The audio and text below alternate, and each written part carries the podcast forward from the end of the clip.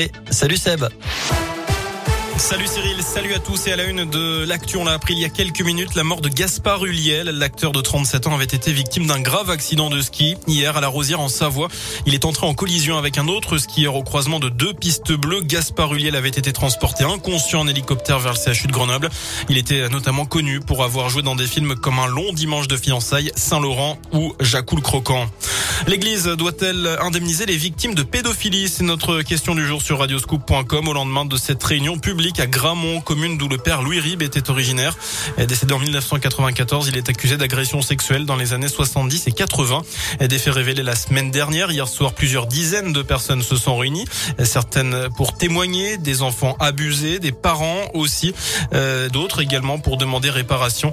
Écoutez l'évêque de Saint-Étienne, Monseigneur Sylvain Bataille, qui revient sur le déroulé de cette réunion particulière. Ça a été quand même euh, très intense, euh, même bouleversant. À savoir que l'objectif, c'était de permettre aux personnes de s'exprimer. Il y a eu des beaux échanges. Hein. Ce qui a fait vraiment le cœur de la réunion, c'est des personnes qui ont pu dire bah, ce qu'elles avaient vécu. Alors, sans rentrer dans le détail, ça a été avec beaucoup de pudeur, mais en même temps beaucoup de vérité. Donc, ce Louis Rib, effectivement, a, abusé d'enfants, de, jeunes, et, c'était important que les choses puissent se dire. Euh, les personnes n'ont pas vécu les mêmes choses, hein, selon les situations, selon la manière dont ça a été intégré. Mais à chaque fois, enfin, il y a eu, vraiment des agressions et, et un temps de parole qui était nécessaire, mais qui est une étape sur le chemin. Et selon l'évêque de Saint-Étienne, il y aurait au moins 50 victimes. Aujourd'hui, c'est l'archevêque de Lyon qui s'est exprimé.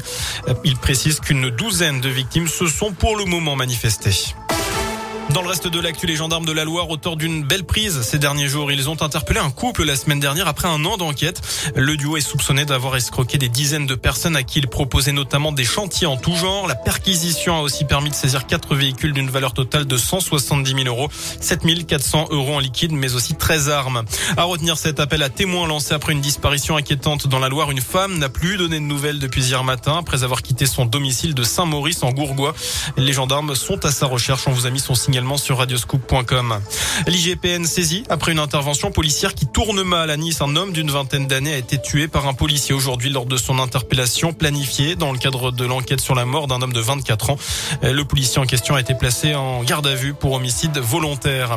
On passe au sport J-2 avant le derby. L'OL reçoit Saint-Etienne vendredi soir à Dessine. Lyon 11e contre les Verts. Dernier, les supporters lyonnais ont déjà lancé le match. Ils ont déployé une banderole ce matin devant le centre d'entraînement appelant, je cite, à achever des Verts à l'agonie. Les Stéphanois justement qui sont touchés par le Covid à la Cannes. Après Denis Bouanga avec le Gabon, c'est Wabi Kazri qui a été testé positif. La Tunisie est d'ailleurs touchée par un cluster, plus d'une dizaine de joueurs positifs avant de jouer sa qualification demain soir face à la Gambie. Voilà pour l'essentiel de l'actu. Passez une excellente fin de journée.